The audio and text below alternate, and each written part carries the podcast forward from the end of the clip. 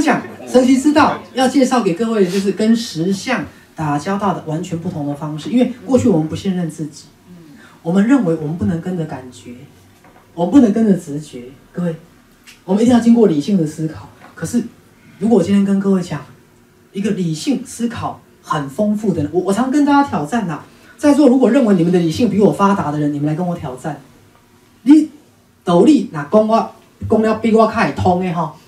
你的思考如果比我清楚的，你的理性比我发达的，我欢迎各位来跟我挑战。好，大家各位不容易啊。许医师算理性很发达的人，但如果我告诉你，其实感性、直觉比理性值得信任，你就要慎重考虑了。各位，因为理性来自自我意识的经验，理智来自自我意识的思考，理智来自自我意识的推论。而自我意识，它隐藏着很多负面的信念、跟不信任、跟恐惧，各位听懂了吗？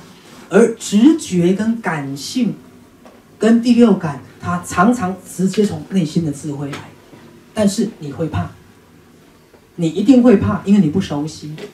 各位了解我的意思？好，那目前的人类信任理性、信任经验法则、信任思考、信任逻辑、信任推理。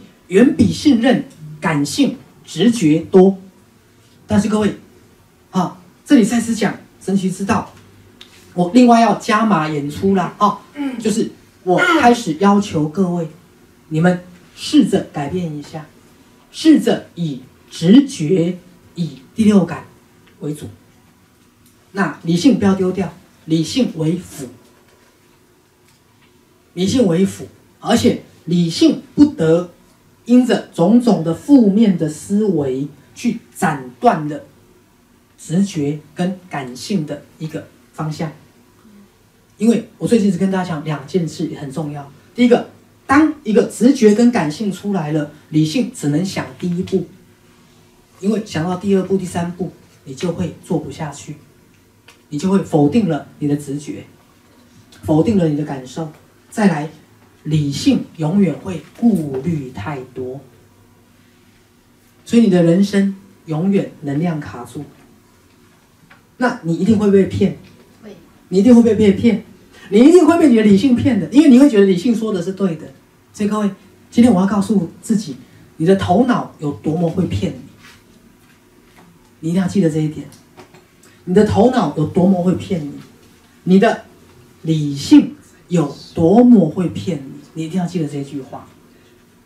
有些人一辈子被我们的理性骗到玲珑碎，最后。